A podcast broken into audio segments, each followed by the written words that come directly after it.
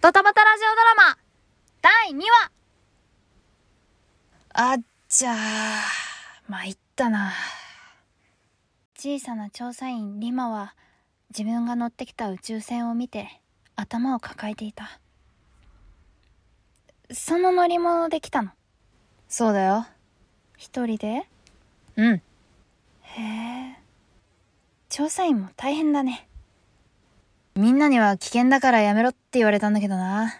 どうしても銀河の外側が気になって気になって、来ちゃった。来ちゃったで済ませられるような距離じゃないと思うけど。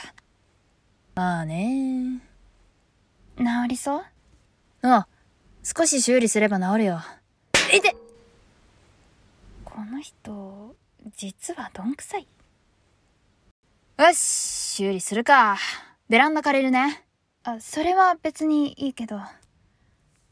そう言うと彼は、スマホのような機械を取り出した。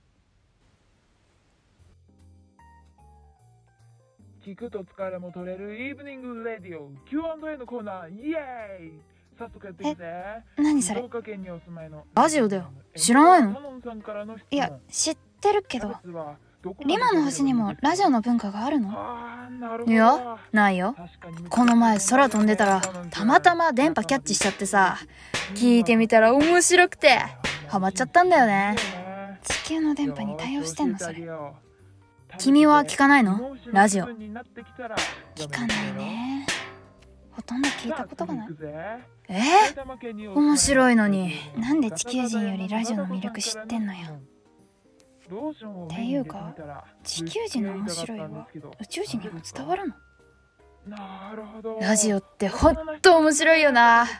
自分の星に帰ったらさ、ラジオ作るんだ。それでさ、広めんの。地球みたいににいろんな番組作りたいな。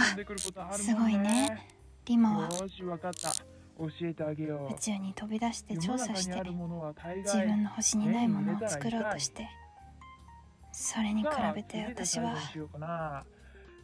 君は何が好きなのえほら、ハマってることとか。あないなあーなるほど何もそうだよね毎日今のうちらみんなも会社と家との往復だけだしお腹が痛くなる時あるもんね帰ってきても疲れてすぐ寝ちゃうし教えてあげようまあこんなんだから答えはね彼氏にも相手次第だよつまんないって振られちゃうんだよねうーん。今の私にはリマが生き生きと輝いて見えて眩しかった続く